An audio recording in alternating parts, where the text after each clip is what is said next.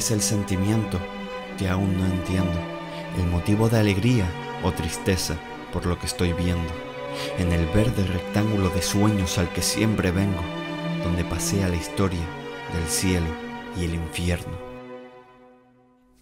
Pero aquí sigues, luchando como pocos, fiel reflejo de unos seguidores aún más locos. El amor y no la gloria es lo que siempre toco. Me das esfuerzo y sacrificio es honor y respeto lo que hoy invoco.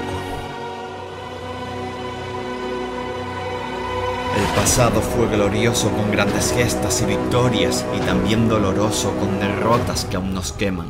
Nunca te has quedado inmóvil observando viejas glorias, el futuro nos aguarda porque la fe no se quema. Es un impulso ilógico el empuje del que canta, la fuerza de virtud a la que mi alma llama.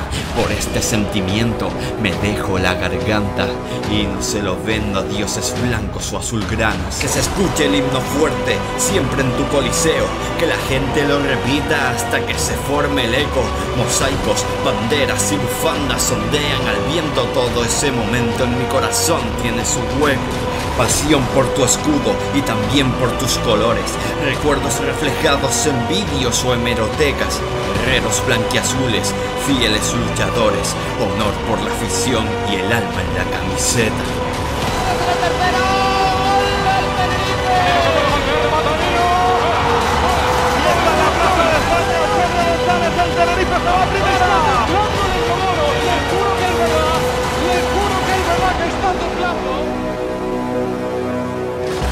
Hola, ¿qué tal? Bienvenidos a Callejón del Combate Podcast. Otra semana más, centésimo sexagésimo quinto programa en esta sexta temporada. Yo soy Adrián y como siempre me acompaña Airam.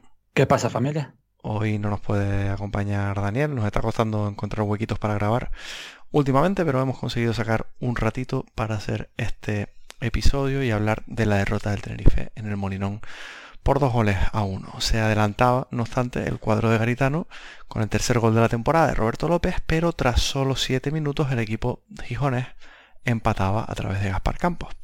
Parecía que iba a quedar el partido en eh, reparto de puntos, pero un balón parado en el tiempo de descuento daba la victoria a un Sporting que quizá mereció más eh, llevarse los puntos ya que fue un poquito más decidido hacia la victoria que el equipo eh, insular. Eh, este gol de Pablo Insua le dio la victoria al Sporting y por tanto la derrota al Tenerife que ve como pierde por primera vez fuera de casa.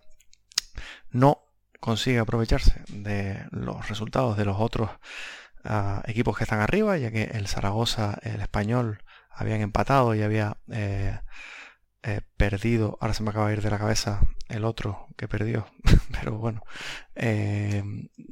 habían podía engancharse, pero bueno, no consiguió eh, sacar distancia, pero tampoco perder comba, ya que se mantiene en la misma posición con la que había empezado la jornada.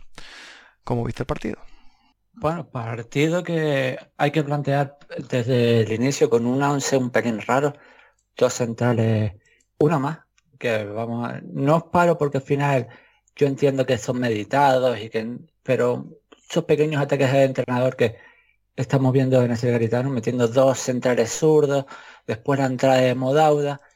Muy interesante en ese sentido cómo estaba trabajado para que fuese un 5-3, un 3-5-2, que los que en ataque, que en los últimos metros en defensa fuese un 4-4-2.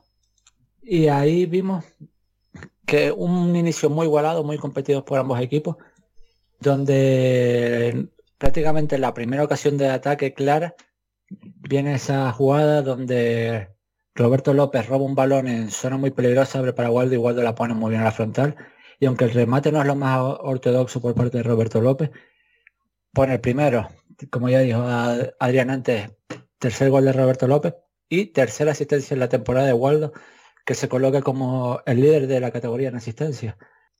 Eh, y justo después de ahí viene una jugada clave del partido, que es la lesión de Robert Pierre, que no había podido en, ese inicio para nada con, el Gallego, y entra el exjugador de Boca Junior izquierdo. Y justo en ese impasse te viene el gol anulado por mano de Jurjevic y luego te, empatan. Y a partir de aquí el equipo se cae un poquito. como si estuviese cierto miedo, ellos van un poquito más llegando y luego te consigues ir al descanso con 1-1. Las sensaciones no eran las mejores, pero no eran malas. Y el Tenerife empieza a verlas, verlas venir en la segunda parte y luego vienen los cambios.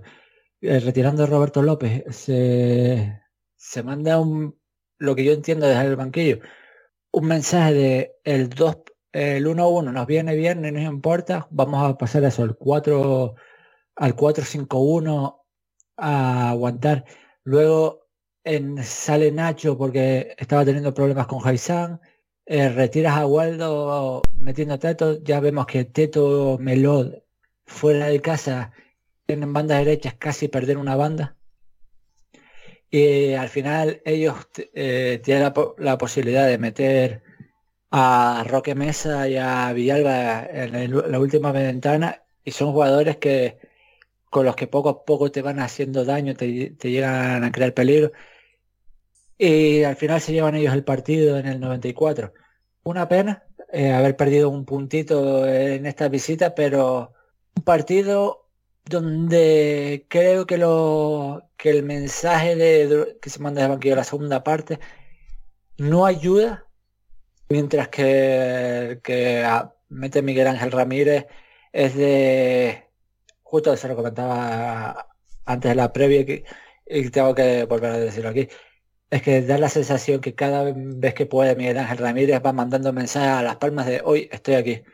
Y creo que esa celebración del gol que ya he visto varias veces en Twitter y demás, era de para él era un partido grande y fue lo que al final se lo consiguió llevando.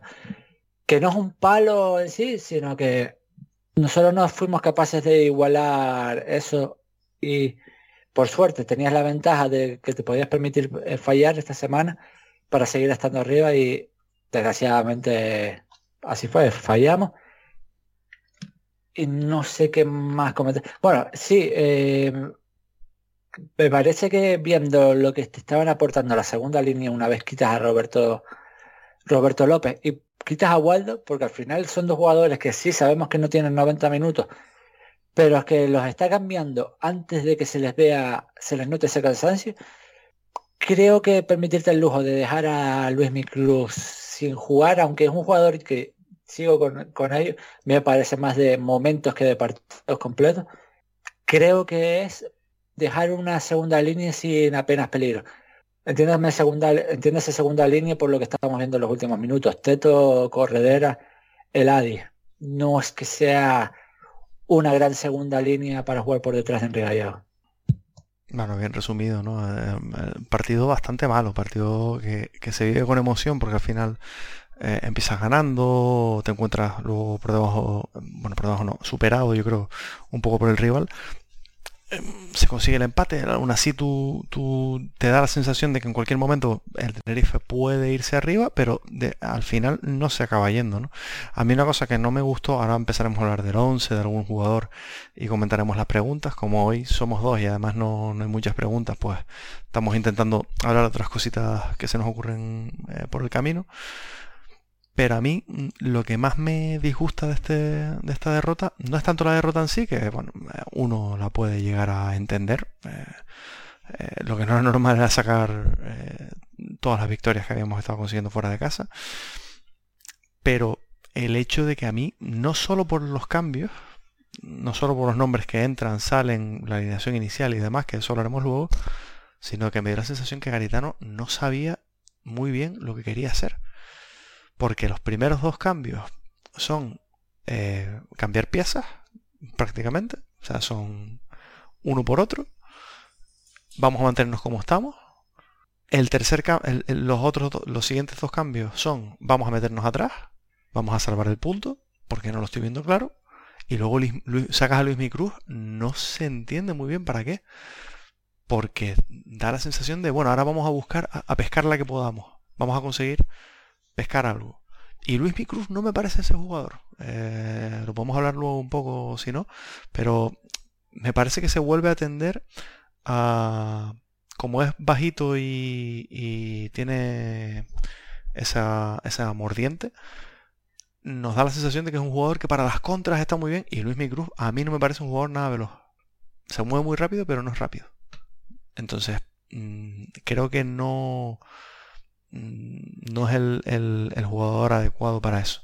Entonces me da la sensación de que Garitano con las tres ventanas de cambio al equipo lo vuelve loco.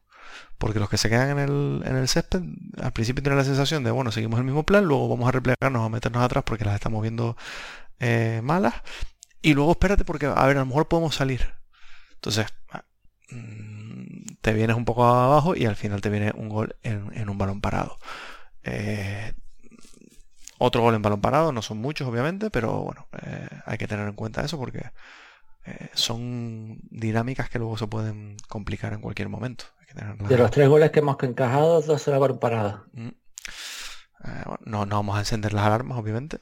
Pero a mí, por ejemplo, el año pasado me parecía que teníamos un problema mucho mayor ahora un parado que este. Pero bueno, mm, hay que tenerlo en cuenta. Aquí, aquí se sigue manteniendo ese problema en fase ofensiva.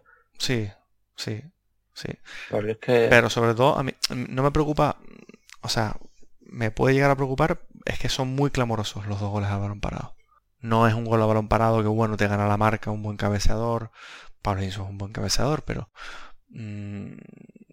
y el otro gol te lo mete eh, este chico, el central. Jair Amador. Jair Amador, que es un jugador. Pero yo sí tengo la sensación que en ambos eh, son más fallos individuales que colectivos. Sí, sí, sí, sí, no, no, me parecen unas caras importantes. Pues los dos rematan bastante solos, pero bueno. Porque a Jair, Sergio, es que dimite sí. en la jugada. Y aquí es que le coge un metro con una facilidad a Medrano, mm. que es inusual. Que, que te cojan ese metro tan como si Medrano se despistara un segundo y ya, ya no tiene nada que hacer. Mm. Bueno, em, por comentar algunas cosas, empezando por el 11 inicial, se mantienen más o menos, más o menos no, 8 de los jugadores, mm, digamos, típicos del Tenerife, aunque sabemos que Garitano está haciendo algunas innovaciones. Eh, Hizo 7 cambios, ¿no? Sí. 7, sí. Si contamos a Nacho. siete, mantuvo y, metió cuatro jugadores nuevos. Si contamos a Nacho como un, defensa. un teórico titular, pues bueno, se entiende que Nacho y Melón son teóricos titulares, con lo cual no nos extraña tanto como cuando hemos visto a Buñuel y Medrano. Pero dos sorpresas importantes eh, en el 11. Uno, la de Dauda, que vuelve a la titularidad después del partido de, de la Andorra, donde ya había sido titular. Y otra, mucho más sorprendente, el debut como titular de Lloyd Williams, que solo había sumado unos minutos a la basura en el primer partido contra el Huesca. Un primer partido fuera de casa, si no me equivoco. Mm, bueno, eh, hay algún comentario sobre Dauda, yo creo, me parece. Eh, podemos hablarlo. Israel Josué, dice, hoy ha quedado claro que Dauda debería de haber salido de la plantilla. Y luego comenta hacia otra persona. También nos pregunta Jorge Crislow qué razones puede tener Garitano para darle minutos a Dauda. Eh, yo no sé muy bien lo que pretendía Garitano, porque al final el Tenerife en ataque estuvo durante mucho tiempo jugando una especie de 4-4-2. Pues Dauda se venía eh. muy al, al centro para darle toda la autopista a Nacho. Yo, entiendo, yo entiendo la idea de por qué. Porque pretendía eso, jugar con dos carrileros largos, Waldo por un lado, Nacho por el otro, y meter a Dauda por detrás de Gallegos. Que probablemente eh, ahí para esa idea era Waldo o Eladi, porque al final, como en defensa tiene que tirarse a banda, meter ahí a Ángel probablemente no fuese la mejor idea a la hora de trabajar a pasar de ese 3-5-2 al 4-4-2. Pero yo lo que no termino de compartir manteniendo toda la idea, que, esa fuese la mejor idea. Porque eso consiste en llevar al 11 o a Dauda o el Adi. Mm. Con todos los respetos para los chicos, el Adi lo intenta, pero no está. Y Dauda es que no está ni se le espera. Vamos a terminar de comentarlo porque el otro nombre que los dos comentarios nos ponen es el del Adi. Que nos dicen también, mira Josué, que el Adi debería ser la primera baja en el mercado de invierno. Prefiere canteranos antes que estos dos exfutbolistas. Y nos, pone, nos ponía también Jorge Grislow que no solo las razones de darle minutos a Dauda, sino también a Eladi. Es que yo entiendo que Garitano, mm, primero, no tiene más. Porque es que no tiene más. No, no, está dejando un jugador de la primera plantilla sin minutos para ponerlos a ellos. Ahora explicaremos el tema Ángel como lo vemos nosotros, porque me imagino que los dos lo vemos algo parecido. Pero es que no... Yo entiendo que los está intentando conectar, yo, yo entiendo que está buscando la manera de que sean partícipes, de intentarlos acercar a lo que más pueden generar. Pero es que yo no dudo de que no le pongan ganas, ¿eh? Pero no están, ninguno de los dos. Dauda, Dauda está al nivel de, sinceramente, ¿eh? de Chilunda. O sea, me parece un jugador incapaz de controlar un balón, incapaz de correr con la pelota. O sea, una cosa mm, muy, muy, muy, muy, muy exagerada. Y no es tan mal jugador. Y el Adi directamente es que ha pegado el bajón. El Adi a lo mejor está un poco más fino, pero no le da. No, el Adi lo que está, porque tampoco es fino, no sé. El Adi es que se lo deja. Se, lo ves en el campo que se deja se lo deja todo, porque es que no, tú lo ves que no, para de correr esto y lo otro. Pero es que después con el balón es inútil. Sí, sí. Hay momentos eh, de que, no, es la palabra inútil, pero... No, sí, sí, sí, pero hay momentos... Que sirve para... Que sí, sí, hay momentos que hay, una jugada ayer que se sale con el balón por la banda. ese tipo de cosas... es muy preocupante. Y yo entiendo que te quieran vender que así es Garitano, un entrenador muy pro cantera y todo eso. Bueno, pero eso te lo quiero vender, que te lo quiero vender, pero eso Sí, sí, pero pero que es señales. Y no hablo de Pablo, para mí una señal está clara es que llevó llevando a, a Cascajo eh, deja un hueco libre en el banquillo. Sí. Eso llama mucho la atención. Me llama, a mí, por ejemplo, me llama mucho la atención porque es que con, con Ramis, por ejemplo, no recuerdo yo banquillo donde estuviese vacío. Entiendo que a lo mejor ahora el Tenerife quiera priorizar el B a tener un sentado en el primer equipo, pero, ya, pero es, que es algo que yo no comparto nunca. Yo, los jugadores del B, eh, primero es que primer objetivo para un jugador del B es llegar al primer equipo, segundo objetivo es que es que cualquier equipo te firma un equipo en preferente y que te suban cuatro jugadores al año antes que un equipo en primera ref no te suba ninguno. Es que yo entiendo el tema del roce competitivo y demás, pero esa las palmas, esa conversión en las palmas atléticos de fichar jugadores que no pueden jugar en la primera plantilla, de traerte a, un jugador como Omar Yaite, eh, para que te sea un baluarte en defensa. ¿Para qué? O sea, no, no, no lo entiendo. Sé que no me estoy yendo del tema, pero eh, o sea, si tú tienes ese salto tan grande de que no te llevas un jugador del B porque es que no te va a aportar absolutamente nada, pues mm, ciérralo. Ciérralo. Haz lo que hacía un tipo que no cuidaba nada la cantera y que odiaba todo lo tinerfeño como era Álvaro Cervera que iba al juvenil. Y sacaba uno del juvenil. Si veía que en el B no había nada, y se iba al juvenil. Y promocionaba un juvenil. Pero y, ahora nos venden que sí, que, que ahora se está haciendo un trabajo increíble. Vamos. Porque le hicieron ficha profesional a Pablo, único jugador que no jugó ni un solo minuto.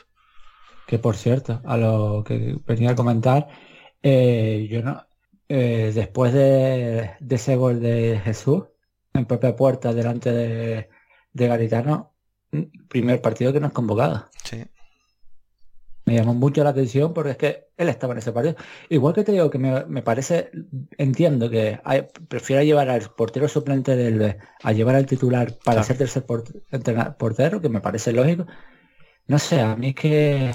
Yo no lo entiendo, ¿eh? yo, lo tengo muy claro. Además, yo antes que Jesús, que a mí me gusta y tal, pero me parece que es un jugador que todavía está en una fase de cocción muy importante.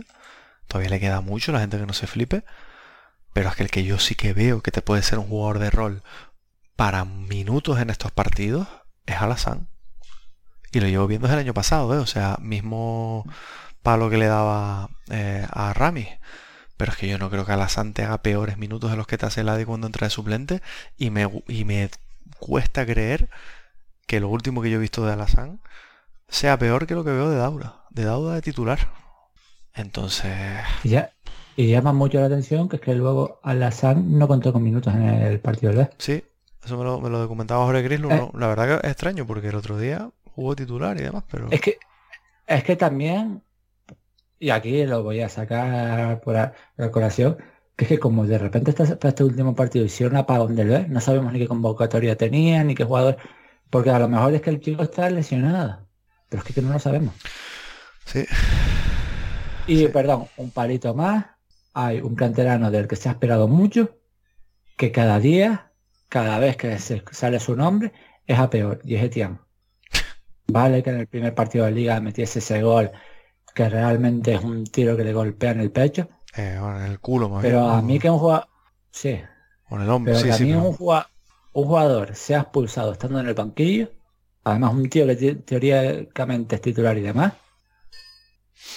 no se puede permitir, y esas son las cosas, que perdón por irnos al B y no sé qué, pero son cositas que si tú esperas llegar al primer equipo, hay actitudes que se tienen que borrar, y más cuando se habla tanto de ciertas actitudes. Se habla de que, tal jugador tiene malas actitudes, lo que no puedes es mostrar malas actitudes, aunque el- tu entrenador no haya visto el partido con ab- abriendo el acta y ve, eh, Etienne expulsado el minuto 97 y había sido cambiado en el 78 y dice, "Mm, qué raro, ¿por qué lo habrían expulsado? Nos lo imaginamos todo. Sí. Bueno. Eh, Y Volve- viendo eso, ah, bueno, sí, No, no, eso. Es que nosotros tampoco le, le encontramos más, otra explicación que sea que los intenta enganchar. Porque sabe que, que, eh, ahora mismo. son necesarios. Ahora mismo que- el Tenerife tiene un grave problema en los extremos. Porque el salto de titulares a suplentes es abismal. Y yo por eso, mm, vuelvo otra vez al tema anterior. Por eso estoy un poquito a favor de que se pruebe con Alazán. Porque es que creo que eh, la dinámica es perfecta. Tienes dos titulares muy claros con un nivel bastante alto. El nivel de Waldo es impresionante. Eh, Está siendo yo creo que el mejor jugador ofensivo con permiso de Gallego. Y el nivel de Luis Micruz para ser un chico debutando en la categoría es bastante bueno. Es un, claramente un titular. Y tienes dos suplentes que están muy lejos de ese nivel. No pierdes nada probando un jugador que ya ha debutado con el primer equipo, que ya ha debutado en la categoría y que además no ha tenido malos minutos.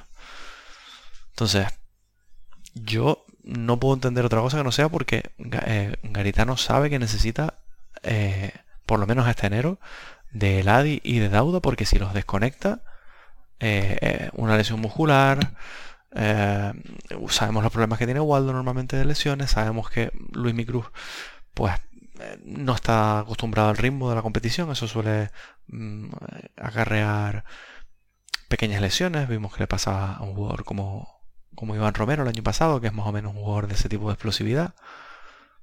Mm, ahora mismo tienes un interior de posesión como Estetu, que te vale para una para un contexto determinado, pero una rotura fibrilar de Waldo que te lo lleve a un mes eh, fuera del campo, te origina un problema porque te, te hace cambiar muchísimas cosas. Entonces, Me gusta me gusta que hayas enganchado por aquí porque yo iba a enganchar con Lloyd Williams, pero es que hay una cosa con Dauda y Eladi y yo entiendo que por ahí el entrenador qui- quiera entrar, porque es que si Dauda y Eladi son lo que estamos viendo, de repente esa dinamita que hablábamos en la primera jornada que tenías en el banquillo es inexistente. Totalmente. Totalmente. Yo lo pensaba el otro día, es que no tienes nada, ¿eh? No tienes nada. Y yo por eso puedo llegar a entender estos cambios, de, sobre todo fuera de casa, de sacar a Dauda o Eladi titulares para poder meter luego a los, a los que te agitan, que es arriesgado. Pero es que lo puedo llegar a entender por eso mismo, porque es que en el minuto 55 tienes que dar un cambio al equipo y no tienes. Pero yo tengo la sensación de que Luis no es un agitador. Eh, no, pero bueno, es un jugador que es diferente, que, que tiene una calidad diferente. Sí, sí, pero, pero ¿qué, qué es eso? Que no- él no te va a cambiar el partido con, una- con su entrada. No, no te, no- Pero no es te va a recorrer la banda 40 veces. Eso. Pero es un jugador que tú tienes que dejarlo ahí sus 70 minutos Sí, esperando a que aparezca. Eso sí lo estoy de acuerdo. Por- porque cuando te va a apare- cuando te aparece el chico, tiene peligro. Sí, necesita balón. Él necesita tocar mucho balón. No para irse sintiendo cómodo y demás, pero Igual que Waldo se lo puedes meter Sí. ahí contra una vez. Luismi no me parece a mí que sea un jugador eso. No. Que para mí, si, si le- para meterlo en el 60 es mejor cambiarlo en el 60. sí, sí, total. Pienso igual. Y bueno, el otro de- el otro cambio es la entrada de Luke Williams, que pues tiene un muy buen partido teniendo en cuenta las circunstancias. Primero, que prácticamente son sus primeros minutos eh, con el equipo, porque contra el Huesca yo creo que ocupa una demarcación de medio centro, me parece. No, es, entra también de central zurdo por la izquierda en defensa de tres. Pero son dos minutos. No, es verdad. Es Amor, es que entra como a medio centro. Casi entró para casi partirse el cuello. es verdad, es verdad. Y en este partido como titular, además como central zurdo, desplazando a José León a la derecha. Y me gustó bastante. No vamos a tirar ahora tampoco las campanas al vuelo, no nos vamos a, hacer pajas mentales con, respecto al jugador. Pero vi cosas bastante interesantes. Tiene errores, como es lógico. Eh, al final el ritmo es, una cosa que, tienes que adaptarte. Un jugador que había jugado el año pasado en segunda ref. ¿En segunda ref? Sí. en segunda ref. Eh, y sobre todo que tenía por delante un jugador bastante feo, porque Jurjevic es un tipo que sabemos que te va a, buscar las cosquillas en cuanto pueda. Y le vi bien no solo la fase defensiva, por alto es un baluarte, eso eh, está bastante claro, porque tiene buena envergadura. Mm, no fue mal al corte, aunque tiene algún fallito, yo creo que es lo, que más le puede costar, igual que correr hacia atrás. Pero luego en marcaje no estuvo mal y me gustó mucho con balón. Mira que un jugador debutando de esa manera, que tiene al lado un jugador como José León, mm, que asume mucha responsabilidad con, el balón, lo más lógico sería a lo mejor que le pasase un poquito la patata caliente o la papa caliente y que fuera León a pierna cambiada el que sacara el balón desde atrás, pero no le costó mucho eh, si tenía que jugar con el portero jugaba él, si tenía que intentar buscar a corredera buscaba él, si tenía que sacar hacia la banda sacaba él. Me gustó bastante. Y luego tiene una acción de perro viejo con con con Hassan creo que es. La que la amarilla. La amarilla, sí. De si me vas, ya vas a pegar, te hago la falta amarilla y además te voy a rascar fuerte. Total, o sea, eh, normalmente los centrales jóvenes y con, y con poderío físico, porque el chico tiene poderío físico, está claro. Yo creo que llega a los dos metros, ¿no? Eh, no, creo que no, ¿eh? ¿No? Yo, juraría que no. Déjame comprobarlo. Pues normalmente ese tipo... Un 88. Un 88 nada más. Un 88. Lo que es como, como esta... Tiene las piernas tan finas y demás, parece más, más alto de... Ya pues me parecía mucho más grande, sí. Pues bueno, estos centrales físicos normalmente en esta situación eh, pecan de, intentar medirse, de, de sobreconfiarse con sus capacidades. Pero me gustó muchísimo que no se me va, pues nada, me lo llevo por delante. Además, me aseguro que me lo llevo por delante. No voy a intentar dar una patada eh, que me pueda esquivar. No, y que una patada, pues al final puedo medir mal y puede ser una raja. Sí, sí. Eh, no, a mí, yo sinceramente, una de las cosas que me alegro es que con todos los fallos que ya estamos a jornada 5 y tengo un carrusel de fallos, jornada 6, y tengo un carrusel de fallos gigantescos de esta temporada, apuestas que me están saliendo todas ranas.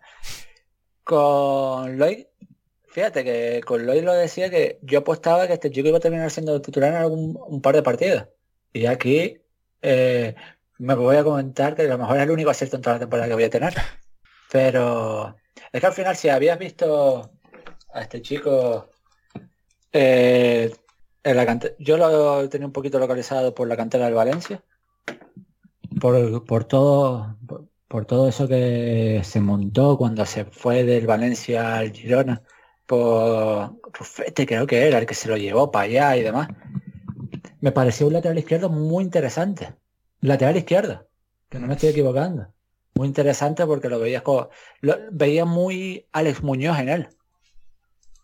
Pero es que al final mm, una, una apuesta así son las apuestas interesantes, porque es que al final es justo volver a lo anterior.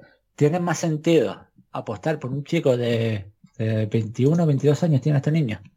Sí, 21. Pues, pues es del 2000, a ver, la pena, de enero de 2002, 21, sí. Pues tiene más lógica que fichar a un brasileño de 26 años que también se ha hecho en el Tarife B. Por cierto, eh, para ser suplente de Raúl García. No, voy a hacer mucho más. Eh, pero eso, que al final tiene mucho más sentido y Aquí lo hemos visto, es que justo comentaba, lo comentábamos hace un par de semanas, eh, no para darnos la medallita de, es que da la sensación que con lo, a Lois le gusta, le gusta y, y, con Pablo no, y se está intentando traer a que Salas y no se está buscando un medio centro. Pero eso, al final, mira, eh, yo lo hablábamos, duelos entre Uros Jurjev y Loic Williams, lo estoy mirando ahora, el 100% de los duelos ganados por Loic Williams. Contra Jurjev. Joder. Es que habla la, pierde un par y prácticamente todos los que pierde, eh, solo pierde duelos contra Otero y Hassan. Joder. Pero bueno, al final son jugadores de otro estilo. Al final, mira, ya sabes aquí que tienes un tío que para emparejarse con, con jugadores altos y fuertes, te vale. Sí, sí. Porque además, no es un examen nada fácil un uno Julia fuera de casa. No, no, que va. Ya sabemos cómo es. Es que te saca del partido. Y a este chico no se le vio salirse del partido. No. Que creo que algo de ventaja tiene que ser entrenar todos los días con Enrique Gallego. si se hacen partidillos, algo de ventaja tienes que... Porque no va a haber un jugador en segunda división que te choque como te va a chocar Gallego. No, no. No, no, está claro. Pero después eso, eso es la importancia de los entrenos. Y, eh, es, contra otro, pero eh, creo que fue con Pablo Insua, porque se emparejaba normalmente con él, el partido el que menos duelos ganó Enrique Gallego, probablemente. ¿eh? no con Insua, con izquierdas. Ah, fue con izquierdas. Una, vez se lesiona a Robert Pierre, mete a izquierdo, pero es que izquierdos es un jugador que es, un, es el verdadero central de la categoría para defender un gallego. Que no entiendo por qué fue suplente. Cuando al final. No recordar que Izquierdos hace dos años estaba jugando la final de la Libertadores. De titular con Boca Juniors. Sí, lo que pasa es que tiene 34 años, tampoco tanto. ¿eh? Se decía que a lo mejor volvía a, Argentina, ¿no? Independiente, me parece. Sí.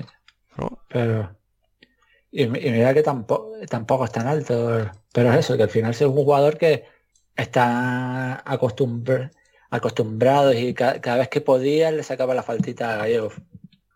Y no, no, fue el mejor día para Gallego, pero sobre todo es una vez se lesiona Robert Pierre. Que se haya lesionado a Robert Pierre es lo peor que le pasó a Gallego en el partido. Sí, sí, sí, total. Es que fue el partido que menos que menos ganó y yo creo que eso también es lo que mató al Tenerife. Que se vino atrás y no conseguía salir. El vuelos aéreos ganados por Gallego, 7 de 16. Es raro ver a Gallego por debajo del 50%. Y de hecho, vamos a hablar de este tema porque eh, nos lo decía Jorge y, se ha visto bastante en redes sociales últimamente. ¿Hay caso Ángel? ¿Qué pasa con él? Es que yo creo que no, era un... Perdón, perdón. Antes de ir a Ángel, solo quería comentar una cosa que se me olvidó sobre el hoy. Sí. Desplazamiento largo. Ojito los tres cambios de sentido que pega. Me parece muy interesante eso y ya se lo hemos visto a José León anteriormente. Quería, era el apuntito que quería decir, que se me había olvidado porque habíamos hablado del en corte y demás. El desplazamiento largo es muy interesante. Sí, es cierto. Ya, ya habrá caso a Ángel, sí. Es que a mí no me parece que el partido fuera para meter a Ángel. Lo dice Garitano en rueda de prensa, que dice, no, me da pena porque lo quería poner, sacar, pero no. Es que no lo ve, es que yo no, no sé que hubiéramos ganado poniendo a Ángel en el partido, ¿eh? porque o transformas un 4-4-2, que no puedes por, por, la, por el dibujo que has hecho. Eh, pues bueno, puedes intentarlo con Teto y tal, pero no tiene mucho sentido. Pero es que si no te estás asentando en campo rival, Ángel no te va a aportar nada. Pero yo puedo, yo podría llegar a entenderlo sobre todo para, para alejar a Gallego de izquierdas. Pero da igual, va, a perder todos los balones.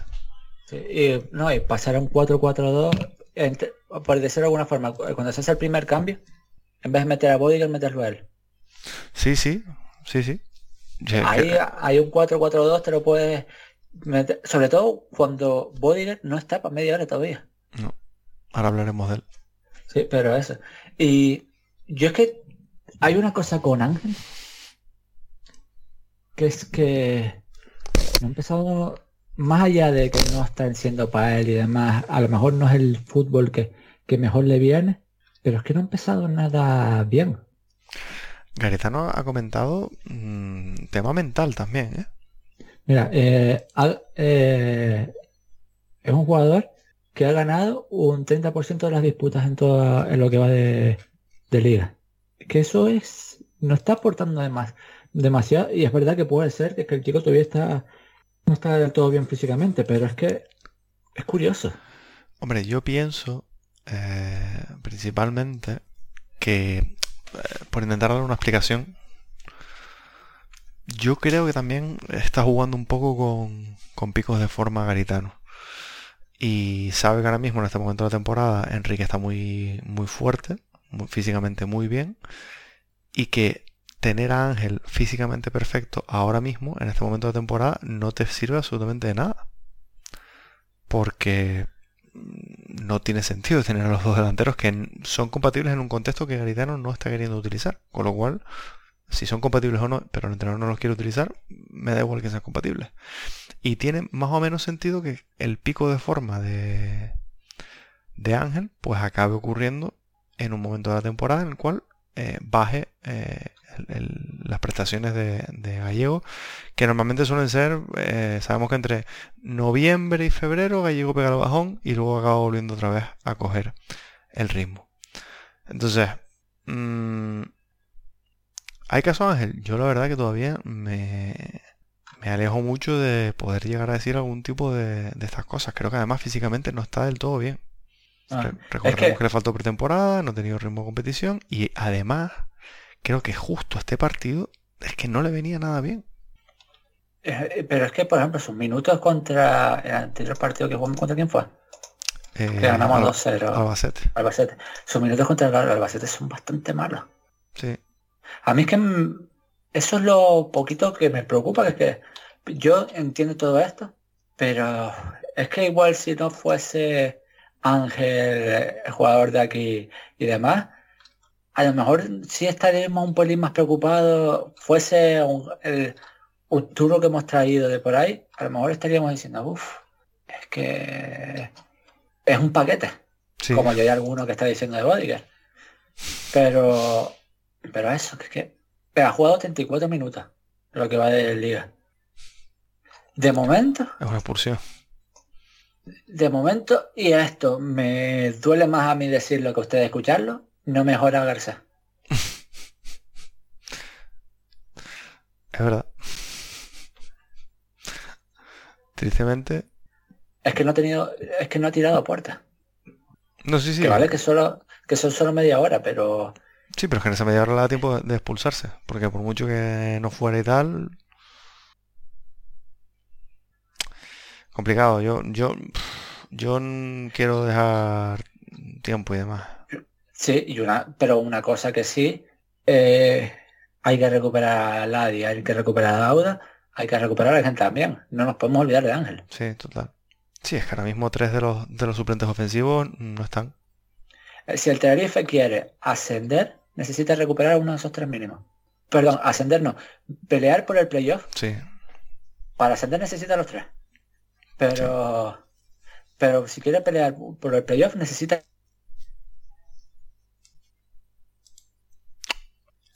Waldo y.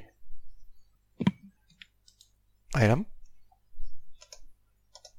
Ah, te perdí un poco, creo. Sí, se me, se me fue un corte de internet. ¿Me, escuchas ahora bien? Sí, sí, sí, sí. No. lo que decía, que... ¿Necesitas a los tres mínimo? Sí, teniendo los cuatro que tienes arriba, necesitas uno más. Mm. Ya sea Dauda, Ángel o el Adi, es que con uno de esos es que vas a estar arriba seguro. Sí, sí, sí, sí, totalmente. al nivel que, que, han demostrado el Adi aquí y los otros dos jugadores fuera, bueno, pues que si Ángel demuestra el nivel que ha tenido fuera, ya sabemos lo que es, pero bueno. Vamos a tranquilizarnos con ese tema. Y ya lo comentabas tú, vamos a hablar de ese otro jugador. Bodiger, nos dice Jorge Crislow, claramente no está en ritmo de competición. ¿Es necesario darle tantos minutos? ¿No podría ir entrando poco a poco? Ahora mismo lo veo casi un lastre. Eh, eh, un poco misma explicación que el tema de Dauda o Eladi. Es que no tiene otro. Es que para Garitano, Pablo, para Garitano Pablo es un jugador del B. Por mucho que se hayan empeñado en hacerle ficha profesional y darle dorsal. Y que seamos claros, y que seamos claros, entre meter a Bodiger y meter a José Amo de medio centro, Bodiger, por muy bajo que esté de forma física, por lo menos ves que se sabe colocar en el campo. Sí, sí, sí. Otra ah. cosa es que después sea incapaz de pegarse una carrera buena. Sí, sí. Es que lo que tiene es que está pasado, ¿eh? y además lo veo un poquito pasado de peso. ¿eh?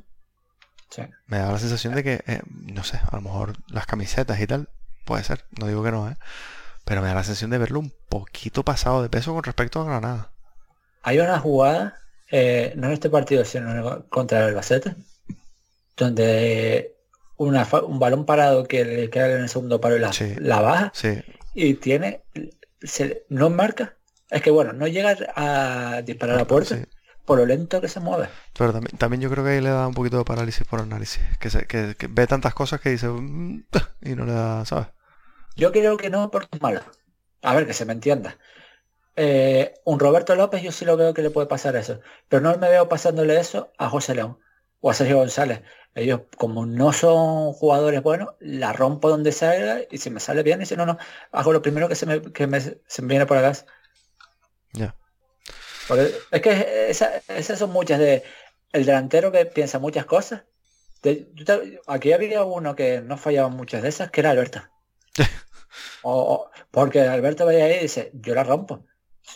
Dirección portería, aunque haya cuatro delante, si, si golpean un jugador y se, y se va para adentro, pues se va para adentro. Si no, Sí, Es o, que o- o no Carlos Ruiz. pe- sí. O Bruno, que era otro que también decía, calidad, voy a... No, no, yo rompo el balón por el medio y si va, y si la despeja mal y si va para adentro bien. Por eso yo es que lo, lo no- lo noto es una lentitud de movimiento y es que se no, el chico se nota muchísimo que estaba apartado. Sí, sí, sí. Es verdad que lo veíamos que no jugaban amistosos y demás. Nos la querían vender que no está, pero es que el chico está apartado. Es que es imposible que si no está apartado no esté tan mal de, esté tan mal de ritmo. Sí, no, y sobre todo que la gente no se, no se confunda, que por mucho que estés entrenando, el ritmo competitivo es otra cosa. Sí, Se coge compitiendo. Da igual que tú estés eh, haciendo sesiones dobles ahí con el preparador físico, eh, haciendo todo lo que se tiene que hacer, da absolutamente igual. El ritmo competitivo, el, el- partido va a otro nivel, va a otra velocidad y, se le, está- y le está pasando por encima. Pero es normal. Es que llegó el 31 de agosto. Yo no me voy a preocupar. Es que yo ahora mismo no me puedo preocupar por casi ninguna cosa a nivel de, de, de nivel individual de jugadores nuevos, sobre todo. De, de los nuevos, de los que ya están. De sí los que ya están, sí, porque, porque al final, porque Dauda y Eladi ha- ha- han hecho toda la pretemporada con el entrenador y llevan un año eh, mínimo, Eladi 2, en dinámica de este equipo. Y, por, y, y- y aún así se les podría llegar a, a- a disculpar un poco, un poco el decir, bueno, sistema nuevo, que es un sistema bastante parecido al anterior. Pero yo con Bodiger o con Ángel me voy a tardar en, alarmarme. Por lo menos hasta, no sé, noviembre. A no ser que, bueno, a no ser que eh, Bodiger juegue todos los partidos de, que quedan de septiembre y todos los de octubre y sea incapaz de dar un, pa- un pase. Bueno, pues ahí me alarmaré. Pero es que creo que no es el caso. Creo que lo que, creo que además, una cosa que a mí eh, suele, fa- no suele ser siempre síntoma de buen jugador. Obviamente no. Puede ocurrir que no. Pero a mí una cosa que me suele dar buena vibra es, es lo tenso que, le pe- que, que, que golpea un jugador el balón. Y vemos que Bodi- Bodiger golpea tenso la pelota. A mí lo que me preocupa de Bodiger es eso, que me preocupa es hasta cuándo va a estar tan lento. Claro, claro, está pesado. Eh, Es que es que hay una hay una cosa que yo estaba quería mirar. Yo le doy bastante importancia muchas veces a los duelos, sobre todo para medir, el estado físico del jugador. Y a, mí- aquí hay una cosa que me llama mucho la atención y habla de cómo está. Ya no es que Jan Bodiger no haya ganado un duelo en todo el partido. Es que no, no tiene una disputa en todo el partido. Y eso solamente pasa cuando es que no llega. Eh, pu- pues muy claro. Y, el tema de que juegue, yo creo que es eso. Igual que le puedo dar un palo a, a Garitano, entre muchas comillas, o puedo no estar de acuerdo con su decisión de no darle oportunidades a Lazán, es que a mí me parece que, que con, con el tema de Pablo, el entrenador ha sido muy claro. Luego ha tenido que modificar la versión porque la versión oficial es de que sí, que el chico está completamente preparado, pero es que el entrenador ha sido muy, muy claro. Y para él, Pablo está al nivel de Félix Alonso o de Raúl o de cualquier otro jugador del B. Entonces, no lo va a poner em, y hasta que Aitor se recupere, el, tiene que cambiar un medio centro, es que es impepinable. Es que si no tienes que poner a Amo, que ya lo ha hecho también. Pero es que no lo va a poner. Ah, a mí me, gusta, me está gustando mucho de Garitano, cómo dosifica jugadores, cómo trata de tenerlos todos en dinámica. Hay muchos jugadores que su llegada le ha sentado muy bien. José León está volviendo por su fuero. Sergio González está volviendo a ser ese gran Sergio González que hemos visto. Corredera Hmm. probablemente esté, aunque no sea tan vistoso, esté al nivel del corredera de, de la primera vuelta que estuvo aquí. Y eso es- tiene mucha culpa el entrenador. Que eso no sé, no está, obviamente, lo, el tema de Auda y el Adi llaman más la atención, pero son tres jugadores que hay que comentar que han vuelto. Sí, sí. Sí, sí, sí, totalmente. son básicos. Porque al final Sergio González es un jugador que se lo deja todo. Corredera, para mí no está, no es ni ser un jugador de primera, pero un jugador que es muy interesante y muy importante en este equipo, por todo el despliegue físico, por cómo te, te puede dar cositas que no ves en demasiados medios centros de la categoría. Y José León es un central zurdo top en la categoría. Así que recuperar a estos tres es muy importante para el club. Sí, sí, tú- pues tres de tus baluartes. En caso de corredera, que son tres de tus baluartes. bueno, eh, no- Son, son tres, perdón, que eh, tranquilamente el próximo año pueden estar tres capitanes. Pues sí, totalmente. Em, nos dice también Jorge, por dar una nota positiva, el gol que marcamos es de mucha calidad. Se nota que se ha dado un salto en ese sentido en ataque. Sobre todo a la segunda línea. Roberto es un mediapunta que no, que no, a ver, no es un mediapunta media punta. Porque no es lo que piensas tú, en un- no es un Gakko Shibasaki, No, pero es un jugador que, de hecho, el mejor Roberto López en segunda división lo hemos visto jugando interior más que de media punta. Pero un jugador que en los metros finales, primero, yo, yo fíjate, yo durante el partido le pegamos un palito a Corredera, porque hay tres subidas de Nacho en la primera parte donde entraba solo y es que no gira el cuello para, para verlo. Y en cambio Roberto López es un jugador que está constantemente girando el cuello, tratando de, de estar pendiente lo que pasa. Los- lo comentaba en Twitter la semana pasada, como no, no pudimos grabar. El gol del Albacete es un gol que se inventa él, que él ya lo ha visto antes de que Sergio González suelte el balón. Es que ya lo has visto, ya, ya has visto el desmarque de Gallego, como, de hecho, si, si- voy a voy a comentarlo por aquí, porque no me ha trabado en Twitter, porque sé que hay gente que me está esperando para pegarme. El toque de Gallego no es del todo bueno. Se le queda un pelín por detrás a Roberto López y tiene que tiene que frenar la carrera para volvérsela a colocar, pero es que como le ha ganado esos metros, y a eso, que es que Roberto López lleva tres goles, sí, pero un jugador que lo sombrío está siendo de lo mejorcito. Sí, totalmente. Que y la gente no le termina de, de encantar, no sé por qué, pero joder, a mí me está pareciendo... Porque no es visual. Es otro que no es visual. Es muy escuela Waldo en ese sentido. No, no son los jugadores más vistosos para la vista. A, Ro- a Roberto López no le vas a ver hacer una... u- Bueno, se lo puedes ver, pero no es lo más normal del mundo ver en él hacer una... Una ruleta. No, Probablemente en vez de hacerse la ruleta, bu- busque, prefiera dársela atrás al medio centro para que después le vuelva una pared. Pero es porque es su estilo. Y eso, a mí es que ver a un jugador. Yo hacía tiempo eh, estaba pensando en quién. Ahora, ahora mientras lo comentaba antes, yo no recuerdo un jugador que lo viese tanto en el campo con la cabeza levantada, mirando.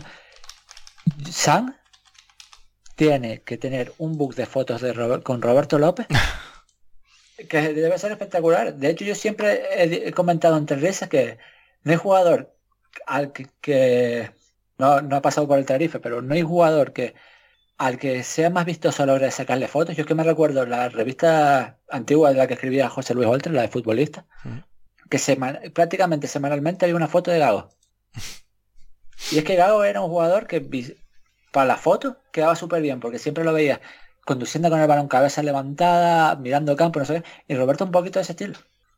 Que a la hora de hacerte un póster, creo que es un jugador que por eso, por cómo controla ya con la cabeza levantada y demás, es muy visual. Sí, diseño. Bueno, ¿algo más que comentar del partido? Yo creo que lo hemos comentado todo. Lo único, mira, eh, vuelven Nacho, la pareja Melor Nacho perdemos. Sí, total, total. Muy flojo. muy flojo Nacho ayer, ¿eh? pero también es que a mí, a mí es que para mí Haitham Hassan es una, una habilidad. Yo creo que, déjame comprobarlo, pero tengo la, creo que Hassan era el jugador de la categoría que más regates había hecho, eh, y es Hassan. Por detrás de Dai. Por, detrás, está Dai, mira. No me esperaba ver a Dai tan arriba. Yo pensaba que ese chico, ese chico en el Alcorcón se no esperaba mucho. Que bien le vino ese descenso. Pues, pues eso, eso el que la semana pasada no fue el mejor partido de Buñuel, pero es que tenemos cuatro buenos laterales. Y eso siempre es bueno. Sí, total. Total. Y vamos con, los puntitos que yo esta semana lo tengo complicado. De hecho, todavía no lo he pensado. Todavía no lo eh, tengo claro. Bueno, yo los dije antes. A ver si me sí, acuerdo. Pero no te los apunté, ¿eh? pues fueron tres. Te apunté, los del Albacete, pero no los de esta semana. Bueno, pues los creo que, a ver, tres a Sergio, dos a Roberto. Sergio me parece que estuvo muy muy bien y no y de hecho en cuanto lo quitaron eso es lo que te comentaba antes eh, el Tenerife se vino abajo. Entonces eso para mí me hace dar los tres puntos automáticamente. Dos a, Roberto porque al final eh, marca el gol eh, hay que estar. Y el que me cuesta es el 1 que se lo voy a dar a Corredera porque creo que se lo había antes lo había dado a Melot pero pensándolo un poquito mejor se lo voy a dar a corredera porque me gustó bastante la distribución de balón y estuvo bastante seguro. Eh, los eh, a los tres no le habías dado ni un punto esta temporada. Pues mira. curiosamente, e, eras el único que no le había dado punto a ninguno de los tres. Eh, yo le voy a dar tres a Roberto López. Que al final, por el gol, por, es, por esas cositas arriba, que no lo tengo nada claro. Eh, no pensaba dárselo al partido, pero tengo, antes del partido, pero tengo que admitir que me lo vendiste y te lo compré rápido. Le voy a dar dos a Sergio González. Y uno no tengo dudas. Corredera, ya se lo diste tú, a lo mejor podría aprovechar para dárselo a otro. Waldo fue el más incisivo ataque, pero es verdad que no tuvo su mejor día. Voy a dar el voto populista al final. Eh, se lo, le voy a dar uno a Lloyd Williams estaba antes comentando de darle populista a Ley William, pero después de haber visto que le ganó todas las disputas a Jurjevic, creo que al final es merecido. Y ahora mismo eh, arriba está Enrique Gallego con 20 puntos, seguido de José León con 18, y Waldo Rubio se pone con 14. Oh, pues... Bueno, vamos con el siguiente partido, si te parece. El próximo partido nos visita en el el próximo lunes a las 8 de la noche el super coco de la categoría porque viene el Real Club Deportivo español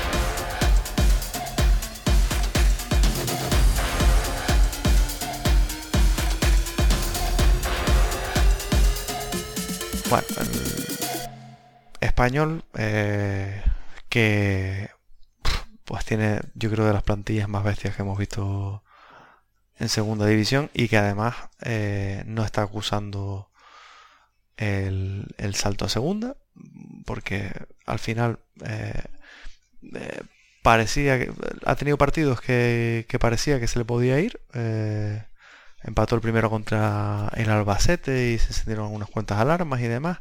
Eh, se vio por debajo contra la Morevieta, lo acabó remontando. Le metió un repaso espectacular al, Levante en 1-4 la jornada previa. Y el pasado fin de... Bueno, ayer mismo parecía que el Eldense se iba a llevar el partido.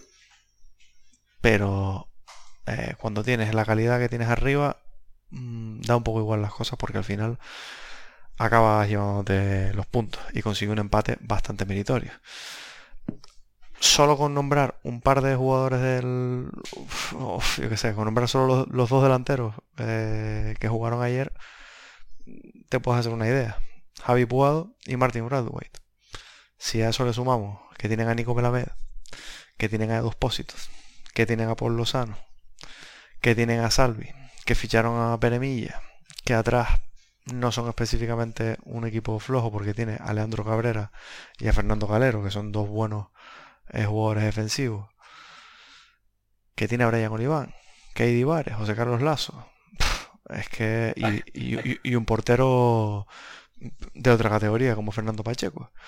Es que eso te iba a decir, te estabas olvidando de Lazo que está, que, se para entrar los últimos minutos. Y tiene importancia. José Guerrera, acaban de fichar a, Álvaro Aguado, Álvaro Aguado, Sergio Un lateral izquierdo como, como Oscar Gil, que yo no entiendo por qué este, ese amor hacia Ramón, que a mí me está pareciendo lo más flojo del equipo.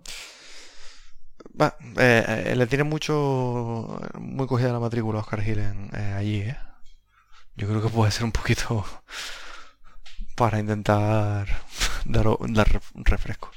Es que ¿Cómo es? ¿Ramón qué?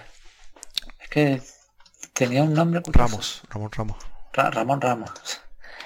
me, me da mucho la atención. Y viene de un partido donde defensivamente están, están yo es que juraría que el, el le lleva cuatro veces y le mete tres goles. Mm. Y tres buenos goles. Eh, pero, a ver, voy a decirlo un poco bajita para que no, me escuchen mucha gente de pelín ayudada. Sí, obviamente. Eh, en, fase de arbitral. Obviamente aquí va a caer todo del lado de ellos, eso, pero eso hay que tenerlo bastante claro. Es que yo sigo pensando, es que me llama la atención que nuestro amigo Gran Canario de Archivo Bar no haya puesto nada. Bueno, ahora me estoy tirando el triple porque es que no lo sigo y pero no me extrañaría nada porque estaba viendo lo que estaba viendo, pero es que para mí lo de Bradway tengo la sensación que fuera juego. Mm. Puede ah. ser. No, no está. Y el penalti es un penaltito. Mm. Pero bueno, yo al final eso lo entiendo. Ya está, ya está pitado, el bar no te puede entrar ahí. Es lo de siempre. El bar, el bar a jugadas. El bar tiene que entrar a las jugadas claras. No puede estar entrando a cositas azules. Yo puedo llegar a entender eso. Pero es que lo de Bradway es que para mí. Es verdad que la jugada siguiente marca Andones. Da la sensación de que está un poquito adelantado, pero. Pero aún así, pero eso, al final es un partido que se te completa. Tú consigues recortar el 1-2, a la jugada siguiente te metes el 1-3 y aún así puedes permitirte el lujo de seguir de seguir haciendo daño y demás. Y eso que, eh, yo lo comentaba antes, que me parecen dos buenos centrales, Fernando Galero y, y, el uruguayo eh, Leandro Cabrera. Leandro Cabrera. Pero tienen un partido horrendo, ¿eh? Yo, yo tengo una apuesta y espero, espero no sumar más. Eh, yo he dicho en un grupo de WhatsApp que Leandro Cabrera va a, va a lesionar a cinco jugadores en la primera vuelta. De momento van dos. Y uno de ellos de gravedad como Higinia. Sí, cierto. Espero no sumar en esta partida. A ver, tiene bastante mala pinta. Eh, porque al final... Es que tienen demasiada calidad. Es que yo no sé dónde meterles mano. Porque es un equipo que va bien por alto. Jugar a sus errores. O que te salga el partido del año. Este es el típico partido que el año pasado nos llevábamos. Sí, sí, tranquilamente además. Que le un sí, y, además jugando bien y además. Porque el año pasado pasa con... Claro, pues es verdad, iba a decir con el Granada, pero es el Granada de Mitchell. Con todo el respeto, el Granada de Mitchell es menos de un 20% de lo que es el Granada después. Pero eso es que para empezar hay que ver con qué te salen, porque a lo mejor vuelve Peremilla, eh, Salvi no tuvo un partido seguramente salga del 11. Si te van a jugar con los delanteros o... Es que creo que este es el primer partido que juega con Brayway y Puado, y ahora lo hizo con el Levante. Creo que sí. Ahora mismo lo compruebo, pero me parece... Sí, porque estaba jugando eso. Pere Milla, Melamé y Jofra. Por detrás de Puado. Y todavía, y, y, y, todavía les queda eh, meter en dinámica a Lazo que es un jugador que ya, sabemos que además contra el Tenerife tiene bastante buena eh, buena suerte, digamos. Eh, a la distancia, A ver, es un partido donde lo, primero importante es encontrar a Roberto López. Yo sé que Roberto López normalmente se viene más atrás en a zona de construcción, pero ya sea Roberto sea Correder, creo que es muy importante porque al final tiene un doble pivote por Lozano y dos Son dos jugadores de demasiado balón que, que su fuerte no está en la defensa y poder aprovechar ese hueco que muchas veces genera. De hecho, a mayoría de goles que han encajado el Levante vienen por ahí. Mm, el español. Porque, eh, eso, el español. Pero al final, ¿qué, pasa? ¿Qué, ¿Qué le compensa? Dice, va, es que el español es un equipo tan poderoso que se puede permitir encajar un gol por partido ahí que sabe que la pareja de dos pósitos por los sanos le va a dar más de lo que va, por mucho que desean encajar un gol. Y eso lo puede decir ellos y ya está. Es que luego, y luego además tienen, es que tienen una pegada. ¿Qué te parece mejor, este, este español o el último que subió? Este, a mí me parece mucho más este. Es que a, ver el último que subió. Porque el otro, el último que subió, si no recuerdo mal, a ver, fue en 2020, ¿no? La 2021, sí. Diego López, Oscar Gil, Pedrosa, Cabrera, David López, Calero, Darder, Melendo, Embarba, Hombre, es verdad. Raúl de Tomás. Uf. Miguel. No, que va, que, eh, este tiene mucho más banquillo. Hombre, eh, pero, pero por, ejemplo, ese Raúl de Tomás en segunda no estuvo demasiado. O a, lo mejor estoy yo cejado con eso. Cuidado porque. Mete 25 goles. No, pero dos menos. Joder, pues, joder. 23 de Tomás y 12 de Pugado. Coño. Pues mira, a mí me da la sensación de que Pugado había estado mucho más más tocho. Sí, pero porque Pugado marca el final de temporada. A Pugado tiene un final de temporada que es un escándalo. Cuando, cuando desapareció de, de Tomás, apareció Pugado y en Barba. Es que en Barba, creo que esa, que es que en Barba tiene justo antes de ser una temporada donde es el máximo asistente de la categoría jugando media temporada. Mm. Eso, eso es un escándalo. Me parece mucho más compensado este equipo. Sí. Y además yo creo que si ellos van a, si el partido lo pide, te quitan a uno de los dos mediocentros, te mete a Grajera y ya, y ya soluciona un poco. Sí. O a Katie Baré o... Ok, sí. Y, aparte a mí un jugador que me parece que no ha terminado de, dar el salto, pero que en segunda se la va a comer, es Nico Melamed. Sí. Es que me, parece un tipo que es capaz de pasarse los partidos como él quiera. Mira, es que, es que después eso. Es que mira los goles, cuatro lleva Puado y es que tres lleva Galera. Y me la es que tres, ¿no? Me la meto dos. Dos. Pero es que eh, su central lleva eh, más el mismo número de goles que nuestro máximo goleador. Nada. Poco que hacer. ¿Y nosotros? Y nosotros. A ver. A, ver con qué nos sorprende. Es que ayer hoy ir a acertar un 11 de, del entrenador, porque tú puedes llegar a pensar en, ah, y si buscar esto por aquí, esto por allá, pero es que en todos los partidos le da el ataque de entrenador, ve algo donde no lo ve nadie. Y llamemos los ataques de entrenador por llamarlo de alguna forma. Y después hay, habría que ver si, si, sale bien o sale mal. O, o con eso sobrevive, pero no sé. A ver, lo lógico sería pensar en Soriano Melón.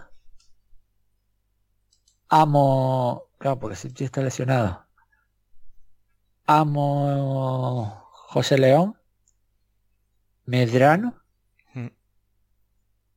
Eh, Sergio Corredera. Waldo Luismi.